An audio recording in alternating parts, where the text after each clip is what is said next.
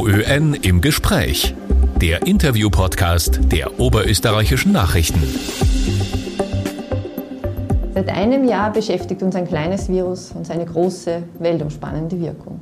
Am 11. März 2020 hat die WHO die Verbreitung des Coronavirus als Pandemie eingestuft.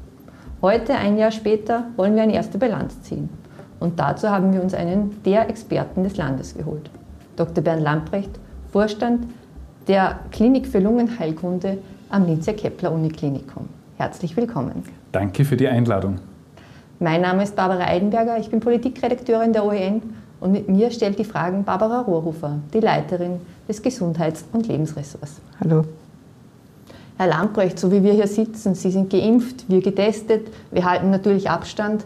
Wie große Sorge oder Angst müssten wir jetzt in so einer Situation vor einer Ansteckung haben? Keine sehr große, denn einerseits ist der Abstand ausreichend und zweitens ist ein aktueller Test vorliegend. Das heißt, dieser Test kann ja zumindest eine Infektiosität am heutigen Tag mit sehr, sehr hoher Verlässlichkeit ausschließen. Insofern sind wir hier also sicher.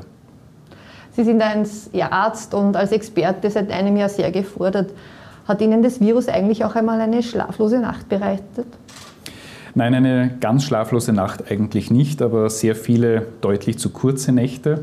Insofern waren wahrscheinlich die verbleibenden Stunden dann oft von so großer Müdigkeit geprägt, dass man auch gut schlafen konnte. Geben Sie uns einen kurzen Überblick über die aktuelle Situation, bitte. Die Zahlen steigen ja wieder. Wie schaut es aus, auch bei Ihnen äh, am Kepler Klinikum? Nun, es ist alles relativ. Wir haben im Moment natürlich weit weniger Patienten zu versorgen, als das am Höhepunkt der zweiten Welle der Fall gewesen ist. Wir brauchen ja nur die Intensivpatienten zu vergleichen. Das waren am Höhepunkt der zweiten Welle Ende November, Anfang Dezember 150 Patienten, die auf Oberösterreichs Intensivstationen betreut werden mussten. Heute sind es 26. Auf der anderen Seite waren es bei der ersten Welle eigentlich weniger Patienten, die wir hier versorgen mussten. Und wir haben schon diese erste Welle im Frühjahr 2020 als ziemlich anstrengend und intensiv empfunden.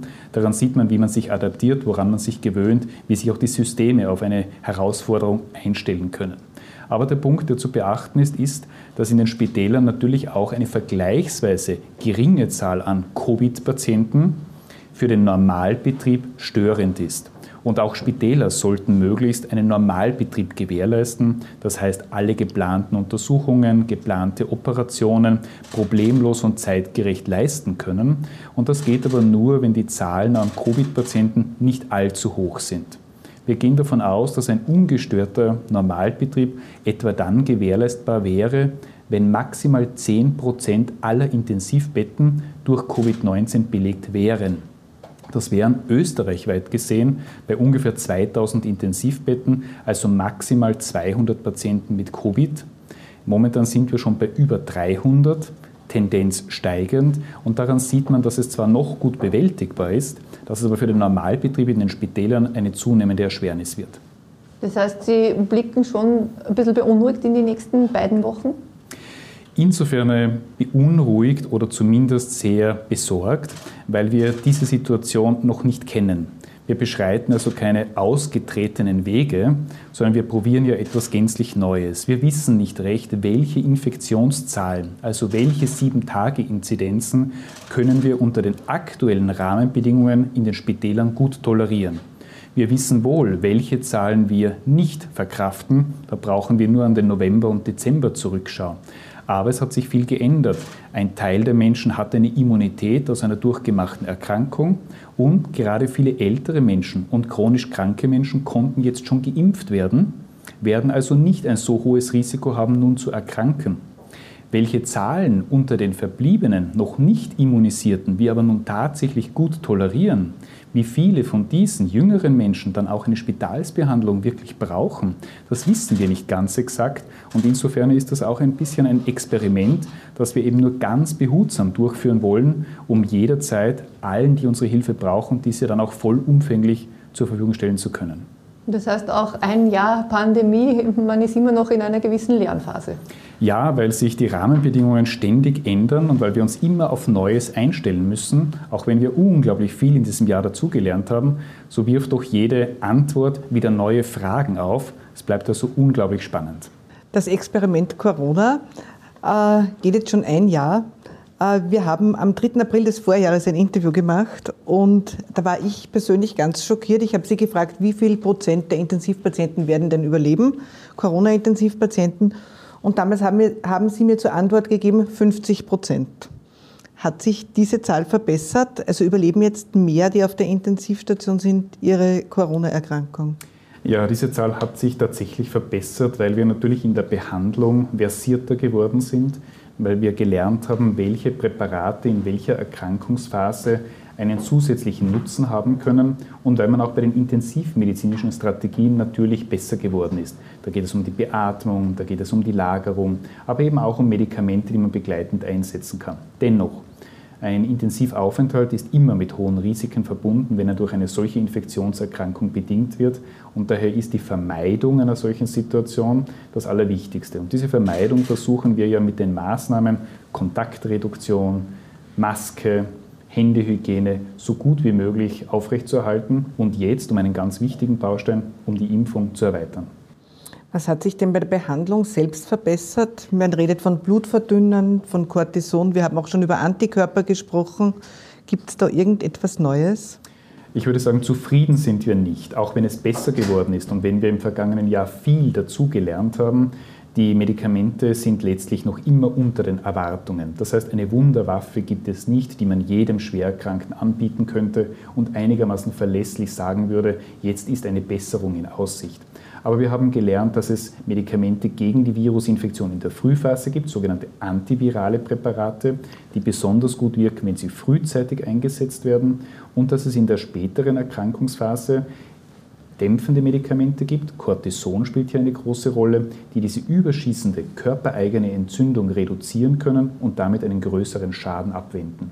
Am Kepler Universitätsklinikum wurde auch das Medikament äh, vom Inviertler Genetiker Penninger ja getestet und äh, wir warten ja noch immer auf die Zulassung oder dass man irgendwas davon hört. Haben Sie schon gehört, dass sich da etwas tut? Leider warten auch wir schon sehr lange. Und dieses lange Warten ist zweifellos ein Ausdruck dessen, dass es nicht einfach ist, hier sehr einfach interpretierbare Ergebnisse abzulesen. Möglicherweise braucht es noch Subgruppenanalysen, das heißt genaue Analysen innerhalb von einzelnen Altersgruppen oder Unterschieden in der, Erschwer in der Schwere der Erkrankung, um zu sehen, wem hilft dieses Präparat besonders und wo ist es möglicherweise nicht besser als Placebo. Wir dürfen nicht vergessen, 170 Präparate werden derzeit in klinischen Studien untersucht. Das ist ein Ausdruck auch der Tatsache, dass es ganz schwer ist, gegen Virusinfekte ein wirksames Medikament zu entwickeln. Seit ungefähr 100 Jahren plagt uns jährlich die echte Grippe, die Influenza. Und wir haben zwei bis drei Präparate mit moderaten Wirkungen. Das zeigt schon, wie schwierig es ist, hier etwas Handfestes zu finden. Wenn Sie jetzt einen Patienten sehen, der zu Ihnen auf die Intensivstation kommt, können Sie die Chancen jetzt schon besser abwägen oder welche Vorerkrankungen begünstigen diesen schweren Verlauf? Weiß man da schon etwas mehr?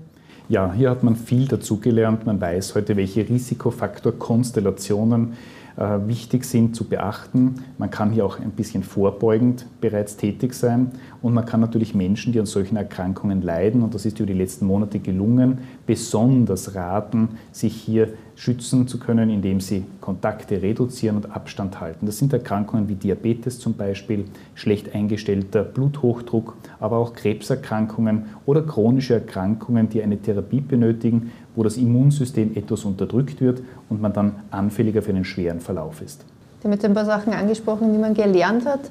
Äh, Gibt es auch etwas, wo man jetzt innerhalb dieses vergangenen Jahres gesagt hat, okay, da hat sich auch etwas als Fehleinschätzung herausgestellt? Hat man auch äh, da die eine oder andere Überraschung beim Virus äh, erlebt? Ja, zweifellos in, in vielen Bereichen. Das beginnt bei den Medikamenten. Sie erinnern sich gemeinsam mit mir bestimmt daran, dass man in der Anfangsphase glaubte, das Malaria-Präparat Hydroxychloroquin würde vielleicht hier großartige Effekte haben.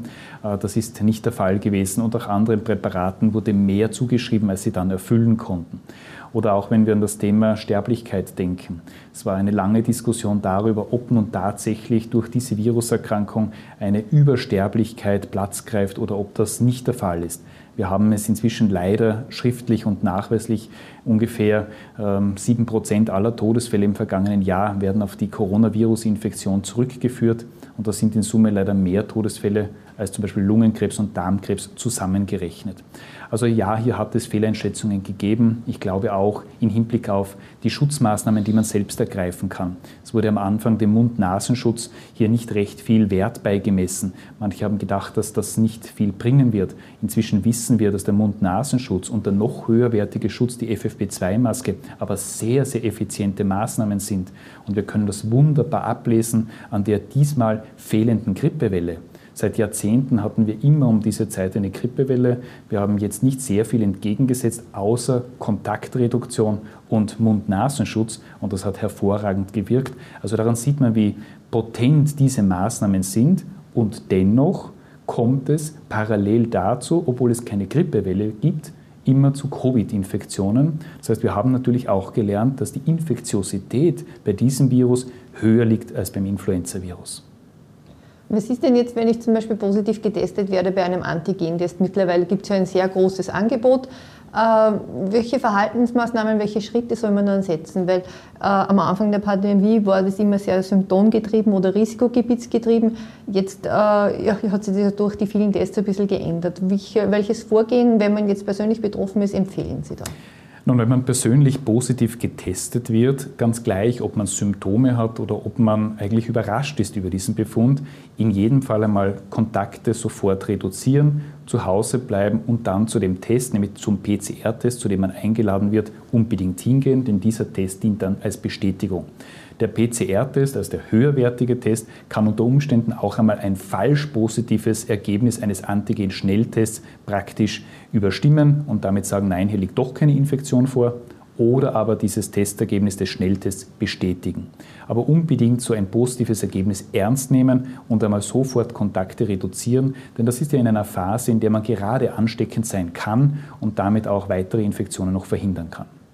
Sie haben es gerade gesagt, viele sind überrascht dann tatsächlich vom positiven Ergebnis und viele sind auch überrascht davon, wenn sie noch eine Antikörperuntersuchung machen, dass sie plötzlich Antikörper haben.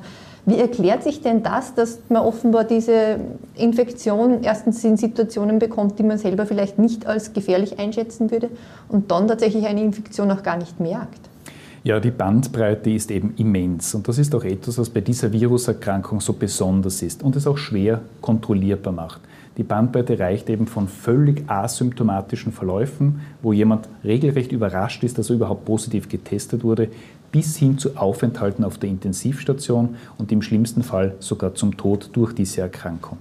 Und diese Bandbreite, die ist zum Beispiel bei der Impfung nicht in dieser Form gegeben. Hier haben wir nur leichte Impfreaktionen oder gar keine Reaktionen, ganz, ganz selten eine leichte Nebenwirkung. Daher ist die Impfung hier eine wunderbare Gegenstrategie im Vergleich zur Virusinfektion, wo man überhaupt nicht weiß, wie würde es einem persönlich bei einer Infektion gehen. Kann man sich darauf verlassen, dass man wirklich einen leichten Verlauf haben wird, so wie ungefähr 90 Prozent der Betroffenen, oder hat man das Unglück und gehört zu jenen, die tatsächlich einen schweren Verlauf erleben? Und das kann ja, wie wir wissen, in allen Altersgruppen passieren ist zwar bei älteren Menschen häufiger der Fall, aber auch junge Menschen können einen schweren Verlauf erleben. Wir haben sehr viele junge Menschen auch auf Intensivstationen betreut und wissen daher, dass das Risiko zwar mit dem Alter einhergeht, aber nicht bei jungen Menschen auszuschließen ist. Woran äh, erkennt man vorher schon, ob jemand einen schweren Verlauf haben wird? Also vorher, Sie haben es gerade gesagt, ganz vorher natürlich nicht, aber wenn jemand ins Krankenhaus kommt, können Sie dann schon abschätzen, aha, das wird jetzt einen schweren Verlauf nehmen oder nicht? Was sind das die Kriterien dafür? Wir haben gelernt, dass man innerhalb der ersten ein bis zwei Tage des Krankenhausaufenthaltes oft schon Hinweise bekommt, wie der weitere Verlauf sein wird. Hier sind Blutwerte, die man messen kann und die Hinweise geben, ebenso wie ein steigender Sauerstoffbedarf. Wir führen ja bei vielen dieser Patienten, um die Atmung zu erleichtern, eine Sauerstofftherapie durch. Das heißt, es wird mehr Sauerstoff angeboten, als in der Raumluft üblicherweise vorhanden ist. Und wenn dieser Bedarf an zusätzlichem Sauerstoff immer weiter zunimmt, obwohl die Sauerstoffversorgung des Körpers sich nicht weiter verbessert, dann ist das ein untrügliches Zeichen dafür, dass die Erkrankung bereits rasch fortschreitet und auch in den nächsten Tagen noch weiter fortschreiten kann. Die Impfung als die große Chance, um die Pandemie in den Griff zu bekommen, wann schätzen Sie denn, dass wir in Österreich großteils durchgeimpft sind, also die, die wollen? Und das hängt, wie wir wissen, von mehreren Faktoren ab, leider auch von manchen, die wir nicht selber beeinflussen können, nämlich in erster Linie von der Impfstoffverfügbarkeit im Land. Das heißt, wie viel Impfstoff erreicht Österreich tatsächlich? Halten die Impfstofflieferanten ihre zugesagten Liefermengen auch tatsächlich ein? Und kann das dann in Österreich auch geimpft werden?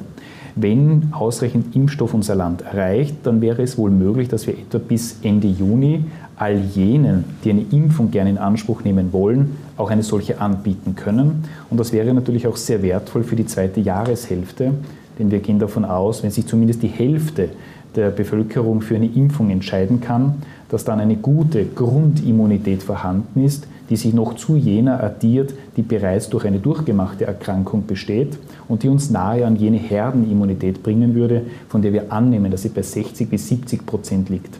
Wie begegnen Sie selbst den Impfskeptikern? Ich weiß nicht, ob sich bei Ihnen jemand traut zu sagen, ich werde mich nicht impfen lassen.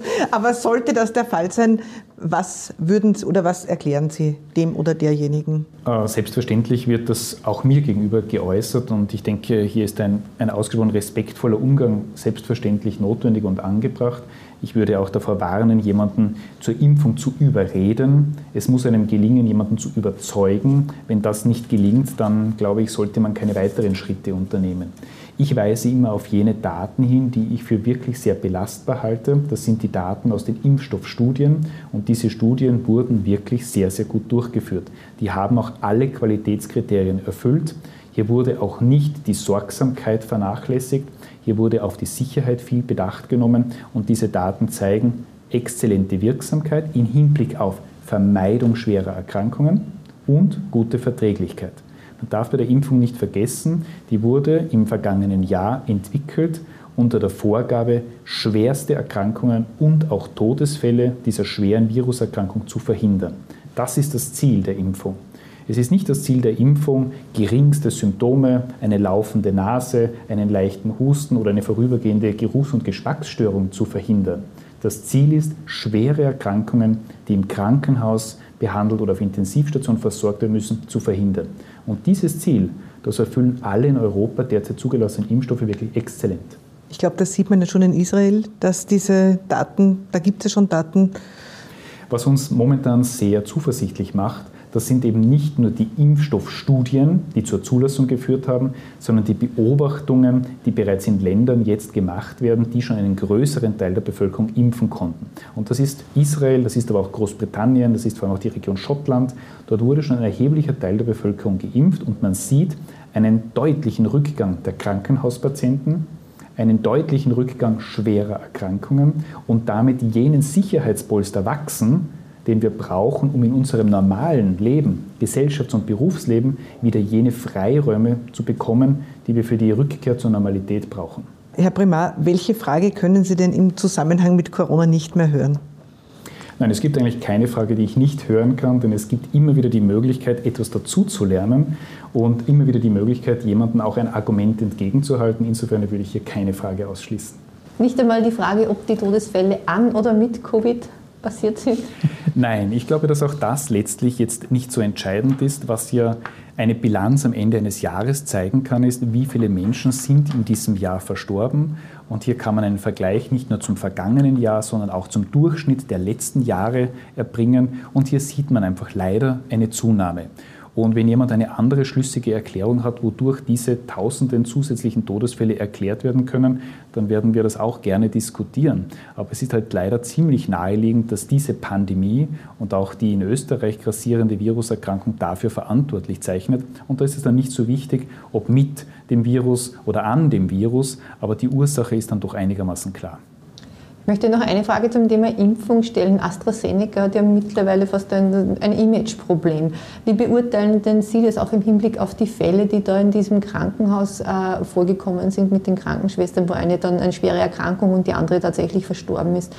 Haben Sie die Sorge, dass da es da tatsächlich einen Zusammenhang mit der Impfung gibt?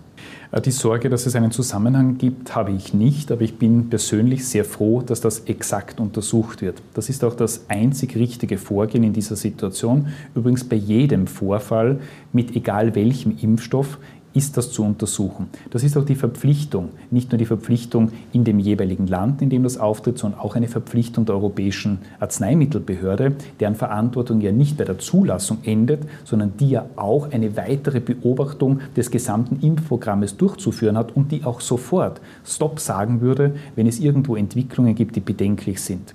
Nun sind wir mit diesem Impfstoff, ebenso wie mit den erbgutbasierten, schon Millionen Menschen geimpft worden und es gibt eben bisher kein bedenkliches Signal oder keine Sicherheitsbedenken. Wohl gibt es natürlich da und dort zeitliche Zusammenhänge. Jetzt muss man sich aber vor Augen führen, dass in einer Situation, in der täglich Tausende Menschen geimpft werden, natürlich unter diesen vielen Menschen, weltweit gesehen sind es Millionen, die täglich geimpft werden, natürlich auch Ereignisse eintreten, die auch sonst eingetreten wären, die also normal sind.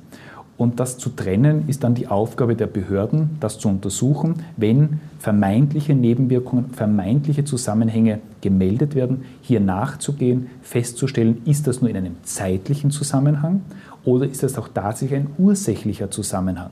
Bisher haben wir keinen Hinweis, dass hier ein ursächlicher Zusammenhang besteht und ich würde daher glauben, dass das Impfprogramm mit Ausnahme dieser konkreten Charge, die man vorübergehend einmal nicht verimpft, dass das fortgesetzt werden soll. Der Impfstoff selber ist aus meiner Sicht bezüglich Sicherheit und Effektivität absolut auf Augenhöhe mit den anderen in Europa zugelassenen Impfstoffen und daher jedem zu empfehlen, der sich schützen möchte. Sie sind ja in diesem vergangenen Jahr auch äh, in einer neuen Rolle gewesen als Mitglied des Krisenstabs des Landes. Jetzt haben wir als äh, Oberstdeutsche Nachrichten die Entwicklungen und Entscheidungen sehr kritisch natürlich verfolgt, wie es unsere Aufgabe ist als Zeitung. Und da hat man schon gesehen, es war nicht jede, äh, wie soll ich sagen, Handlungsweise oder ähm, Zielsetzung immer stringent. Wie ist es denn Ihnen im Krisenstab so ergangen? Nun, ich habe dort eine Beratungsfunktion und diese Beratungsfunktion habe ich gerne wahrgenommen und immer einen ärztlichen, einen medizinischen Aspekt eingebracht. Mir ist aber völlig klar, dass die medizinische Sichtweise ja nicht die einzige Sichtweise ist und dass letztlich, wenn Entscheidungen zu fällen sind, hier eine Abwägung getroffen werden muss zwischen unterschiedlichsten Interessen. Wenn Sie an das Thema Bildung denken und ob die Schulen nun offen haben sollen oder ob Distanzunterricht stattfinden soll. Sie sind also viele Interessen, die gegeneinander abzuwiegen sind. Aus medizinischer Sicht wäre es natürlich am einfachsten, wir würden in einem ständigen Lockdown bleiben, hätten die niedrigsten Infektionszahlen und würden warten, bis alle geimpft sind. Das ist aber ein Szenario, das ja für niemanden erträglich ist, das weder die Wirtschaft erdulden kann, noch für unsere Kinder und das Bildungssystem akzeptabel wäre. Daher braucht es hier einen Ausgleich und ich habe mich bemüht, die medizinische Seite darzustellen, so wie sich andere wunderbar bemüht haben, andere wichtige Aspekte dieser Pandemie eben darzustellen. Ja, da möchte ich gleich die Frage anschließen. Wenn Sie jetzt entscheiden würden, gäbe es dann die Lockerungen, die jetzt angekündigt sind? Ich glaube, dass man in ungefähr einer Woche die aktuellen Zahlen noch einmal analysieren wird. Das war ja vorgesehen, um dann zu entscheiden, ob zum Beispiel Lockerungen in der Gastronomie tatsächlich vor Ostern noch wirksam werden können oder ob das wohl besser erst nach Ostern passieren soll. Ich denke, wir sind auf einem guten Weg, aber wir dürfen jetzt nicht unvorsichtig werden. Denn es würde uns niemand verzeihen, wenn es zu einer heftigen dritten Welle käme, die Spitäler wieder unter einer extremen Last stöhnen und dann noch dramatischere Maßnahmen gesetzt werden müssten. Jetzt glaube ich, diese letzten Meter behutsam zu gehen, sie vorsichtig zu gehen, würde mehr Sinn machen und würde auch den Betroffenen mehr Verlässlichkeit anbieten. Jetzt alles zu öffnen, um es dann in wenigen Wochen vielleicht wieder schließen zu müssen, ist bestimmt der schlechtere Weg. Ein sehr vorsichtiges Herantasten an das, was zumutbar ist, hielt ich für umsichtiger. Großbritannien zum Beispiel öffnet ja auch die Gastronomie schrittweise. Und die haben beim Impffortschritt uns einiges voraus. Das heißt, wir wären, glaube ich, gut beraten, jetzt nicht unvorsichtig zu werden, sondern alles daran zu setzen, einen noch größeren Teil derer, die gerne geimpft werden wollen, zu impfen, damit eine gute Immunität herzustellen und dann schrittweise zu öffnen, um das auch durchzuhalten und nicht wieder von einem Lockdown in den nächsten zu stolpern. Hat sich Ihr persönliches Verhältnis zur Politik eigentlich in diesem Jahr verändert? Nein, aber ich habe ganz großen Respekt vor der Politik vorher gehabt und habe jetzt noch mehr, weil ich sehe, wie schwierig es ist, hier Entscheidungen zu treffen.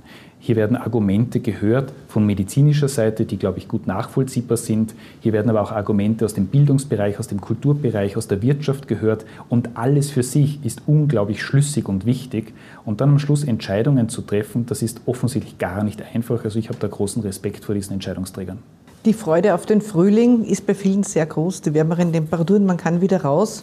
Äh, wird es Ihrer Meinung nach ein Frühling wie im Vorjahr oder so ein Sommer, wo dann ja alles bis sie doch wieder möglich wurde? Der letzte Sommer war natürlich wunderbar, denn wir hatten ja durch den ersten Lockdown die Fallzahlen auf ein Minimum zurückgebracht. Wir gingen also mit einem minimalen Infektionsgeschehen in den Sommer und hatten also die Vorteile des Sommers, nämlich viel Aufenthalt im Freien, höhere Temperaturen, mehr Sonnenlicht. Das ist alles für die Virusausbreitung hemmend und niedrige Zahlen. Nun, mit so niedrigen Zahlen würden wir, wenn jetzt schon Sommer wäre, wohl nicht starten können, denn wir haben ein ganz anderes Infektionsgeschehen. Aber für den kommenden Sommer haben wir etwas, das wir letztes Jahr nicht hatten. Wir haben die Möglichkeit, mit der Impfung für einen guten Schutz zu sorgen. Und jeder, der die Möglichkeit hat, sich bis dahin zu impfen und einen guten Schutz zu haben, geht natürlich entspannter in diesen Sommer, denn er weiß, erstens hat er einen guten persönlichen Schutz vor einer schweren Erkrankung und mit sehr hoher Wahrscheinlichkeit, auch wenn wir das noch gerade nicht beweisen können, aber wir haben schon Hinweise dafür, ist auch die Übertragung von einem Geimpften auf andere kaum noch möglich. Das heißt, wir haben nicht nur einen guten persönlichen Schutz, sondern mit sehr hoher Wahrscheinlichkeit auch einen Übertragungsschutz. Und das zusammen sollte uns, wenn ein größerer Prozentsatz der Bevölkerung geimpft ist, doch sehr helfen. Wird einem ein Impfpass mehr Freiheit erlauben? Ich persönlich glaube schon, dass es zu solchen Dokumenten kommen wird, die nicht nur Freiheiten äh, ermöglichen, sondern auch Sicherheiten repräsentieren sollen. Noch ist es aber zu früh, darüber ganz konkret nachzudenken, denn Vorteile für Geimpfte kann man wohl erst dann realisieren, wenn man all jenen, die eine Impfung gerne in Anspruch nehmen wollen, eine solche auch anbieten kann. Das heißt, zuerst geht es darum, einmal Impfung zur Verfügung zu stellen. Wenn das dann auch in Anspruch genommen werden konnte, ich denke, dann kann man darüber nachdenken, was ist miteinander gleichzuhalten. Da wird eine durchgemachte Erkrankung mit dem Nachweis einer Immunität genauso viel wert sein wie eine Impfung oder vielleicht auch ein aktueller Test, der zeigt, ich bin nicht infektiös. Aber das dann gegeneinander aufzuwiegen, wird erst möglich sein, wenn auch mehr Menschen eine Impfmöglichkeit hatten. Wann waren Sie persönlich zum letzten Mal auf Urlaub?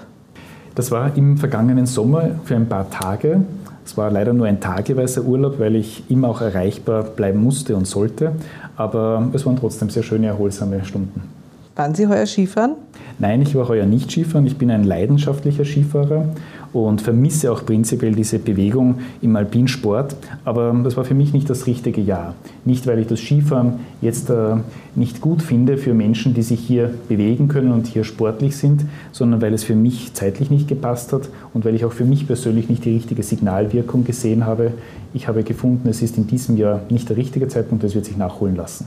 Sie sind ja bereits geimpft, ist klar. Als äh, Arzt, der viel mit Patienten und oder mit Corona-Patienten zu tun hat, haben Sie Nebenwirkungen verspürt? Ich habe mich nach beiden Teilimpfungen jeweils nicht am selben Tag, sondern am Folgetag, am späten Nachmittag, Abend ausgesprochen müde gefühlt. Bei der ersten Teilimpfung hatte ich auch das Gefühl, ähm, alle Muskeln zu spüren, ein wenig Gliederschmerzen und leichte Kopfschmerzen.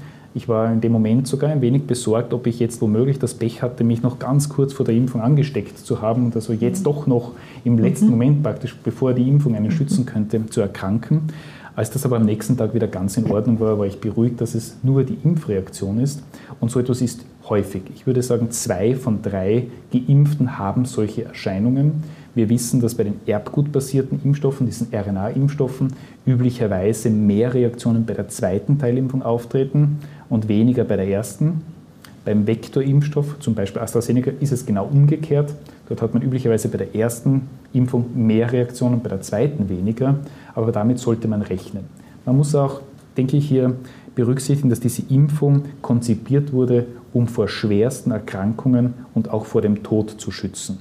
Das heißt, diese Impfung ist natürlich auch eine, die mehr Reaktionen in einem Körper hervorruft als eine andere, unter Umständen besser verträgliche Impfung. Das heißt, Reaktionen sind etwas Normales, zeigen aber, dass das Immunsystem gut reagiert und man kann ja an der Impfung selbst nicht erkranken. Hier wird ja nicht mit echtem Virus geimpft. Das heißt, es ist nur ein Training für das Immunsystem, das etwas spürbar sein kann, aber letztlich einen guten Schutz bringt. Ich möchte noch eine Frage zu den äh, Mutationen stellen. Könnte es sein, dass die Mutationen sozusagen uns wieder an den äh, Anfang zurückkatapultieren? Mittlerweile gilt ja die britische Variante als die dominierende in Österreich. Das dürften wir noch ein bisschen besser wegstecken, aber auch die brasilianische und die südafrikanische sind ja bereits angekommen. Besteht die Gefahr, dass wir sozusagen die Pandemie von vorne beginnen?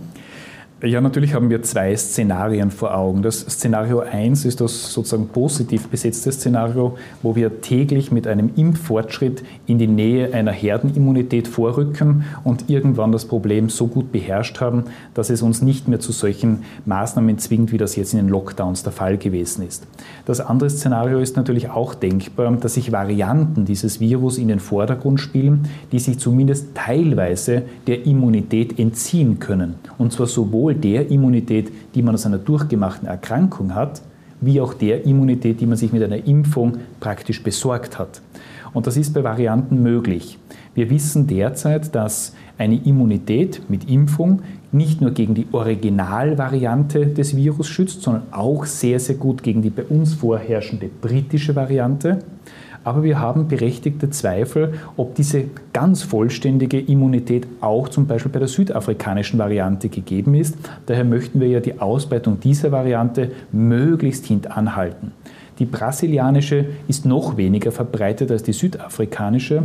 Dafür schaut es dort mit der Immunität der Impfung nicht ganz so schlecht aus. Wir wissen bei beiden Varianten, südafrikanische und brasilianische, nicht ganz genau, wie weit hier die derzeit zugelassenen Impfstoffe schützen können. Es gibt ein paar Daten, wenig aus klinischen Untersuchungen, etwas mehr aus dem Labor. Die zeigen aber zumindest, dass die Immunität nicht im selben Ausmaß gegeben sein dürfte wie gegen die Ursprungsvariante.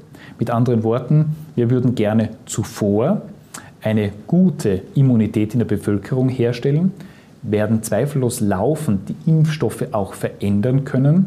Wir denken ja heute darüber nach, dass es wahrscheinlich Auffrischungsimpfungen brauchen wird. Und eine Auffrischungsimpfung ließe sich dann ja gleich auch als eine Ergänzung des bestehenden Impfschutzes im Hinblick auf die eine oder andere Variante äh, verstehen. Und das, glaube ich, ist der Zukunftsweg, den wir beschreiten. Im Moment ist es wichtig, einmal Immunität gegen die vorherrschenden Varianten herzustellen und die anderen durch unkontrollierte Ausbreitung hintanzuhalten. Die Oberösterreicher und Oberösterreicherinnen kennen Sie ja mittlerweile erstens aus unseren Interviews und auch aus vielen Fernsehinterviews schon. Sie wirken immer sehr ruhig und gefasst. Haben Sie in diesem Ausnahmejahr auch einmal, sind Sie mal laut geworden? Ich glaube nicht. Also zumindest äh, nicht, dass es mir bewusst wäre. Ich denke, das ist auch nicht sehr hilfreich. Mehr Kraft schöpft man eher aus der Ruhe. Und wenn man versucht, die Dinge nüchtern zu betrachten, sie objektiv zu betrachten, dann ist auch meistens gar nicht so viel Emotion notwendig. Die Emotion, glaube ich, ist für andere Lebensbereiche wichtiger. Ich versuche sie mir für diese aufzuheben. Und werden Sie nicht einmal wütend, wenn Sie Corona-Leugner oder ähm, unvorsichtige Demonstranten vielleicht sehen? Nein, ich gehe prinzipiell davon aus, dass diese Menschen ja auch nach ihrem besten Wissen handeln und vielleicht nicht die Möglichkeit hatten, diese Informationen sich anzusehen, die sie von einem Gegenteil überzeugen würden. Insofern äh, habe ich für manches Verhalten ein gewisses Verständnis. Ich finde nur, die Freiheit des Einzelnen endet dort, wo die Freiheit des anderen beginnt. Wenn jemand sich selbst nicht schützen möchte, ist es das eine. Wenn er andere mit seinem Verhalten gefährdet, ist es etwas anderes. Dort finde ich, ist eine Grenzziehung notwendig. Was jemand für sich selbst und nur für sich entscheidet, das muss jedem unbenommen sein. Was ist Ihnen denn jetzt während der Lockdown-Phasen am meisten abgegangen? Nun ja, schon auch äh, Lokalbesuche. Ich würde auch gerne mal mit Freunden und der Familie in einem Gasthaus sitzen und natürlich auch andere Menschen treffen, auch einmal jemanden einladen oder eingeladen werden. Das ist in dieser Zeit alles leider nicht möglich gewesen. Aber ich bin persönlich ganz optimistisch, dass das ja wieder möglich sein wird und dass sich auch gut nachholen lässt. Das wäre gleich die Abschlussfrage sozusagen. Blickt man ein bisschen in die Glaskugel. In einem Jahr sitzt man dann äh, vielleicht mit weniger Abstand und, und äh, entspannter nebeneinander? Äh, ja, davon bin ich überzeugt. Ich glaube, dass wir zu einer Normalität zurückfinden, auch wenn es eine neue Form der Normalität ist. Denn es ist nicht zu erwarten, dass alles, was diese Pandemie jetzt mit sich gebracht hat, sofort restlos verschwinden wird. Spuren werden zweifellos bleiben. Und vielleicht wären manche Spuren auch gar nicht so schlecht. Ich denke konkret an Schleusen bei den Krankenhäusern. Warum muss ein Krankenhaus wie ein Einkaufscenter unkontrollierten Zugang gewährleisten? Wieso kann nicht ein Krankenhaus, wo Menschen mit schweren chronischen Erkrankungen, die schutzbedürftig sind, behandelt werden, warum können hier nicht die Zugänge kontrolliert sein und einigermaßen klar sein, welche Risikoeinträge ins Krankenhaus kommen? Oder der Mund-Nasenschutz, den wollen wir natürlich nicht ständig verwenden müssen, aber vielleicht in einer Phase, im Winter, wenn die Grippe grassiert, einmal in den öffentlichen Verkehrsmitteln schon vorstellbar, dass sich ein paar Menschen nun daran gewöhnt haben und sich auch persönlich vorstellen könnten, das Infektionsrisiko zu reduzieren, damit für sich selbst, aber auch für andere etwas Gutes zu tun, das halte ich für möglich. Sonst hoffe ich, dass man wieder mehr Kontakte pflegen kann, denn das ist, wonach der Mensch sich sehnt. Danke recht herzlich für das Gespräch, war wie immer sehr ergiebig und äh, wir hoffen, wir dürfen Sie wieder einladen, weil es, wie es aussieht, wird sich noch viel tun. Wir sind noch nicht am Ende der Pandemie, leider. Und in zwei, drei Monaten hoffen wir, dass wir Sie wieder hier zu Gast haben und dass die Situation sich dann schon völlig gebessert hat. Sehr, sehr gerne. Danke recht herzlich. Vielen Dank fürs Gespräch. OÖN im Gespräch. Mehr Podcasts finden Sie auf Nachrichten.at.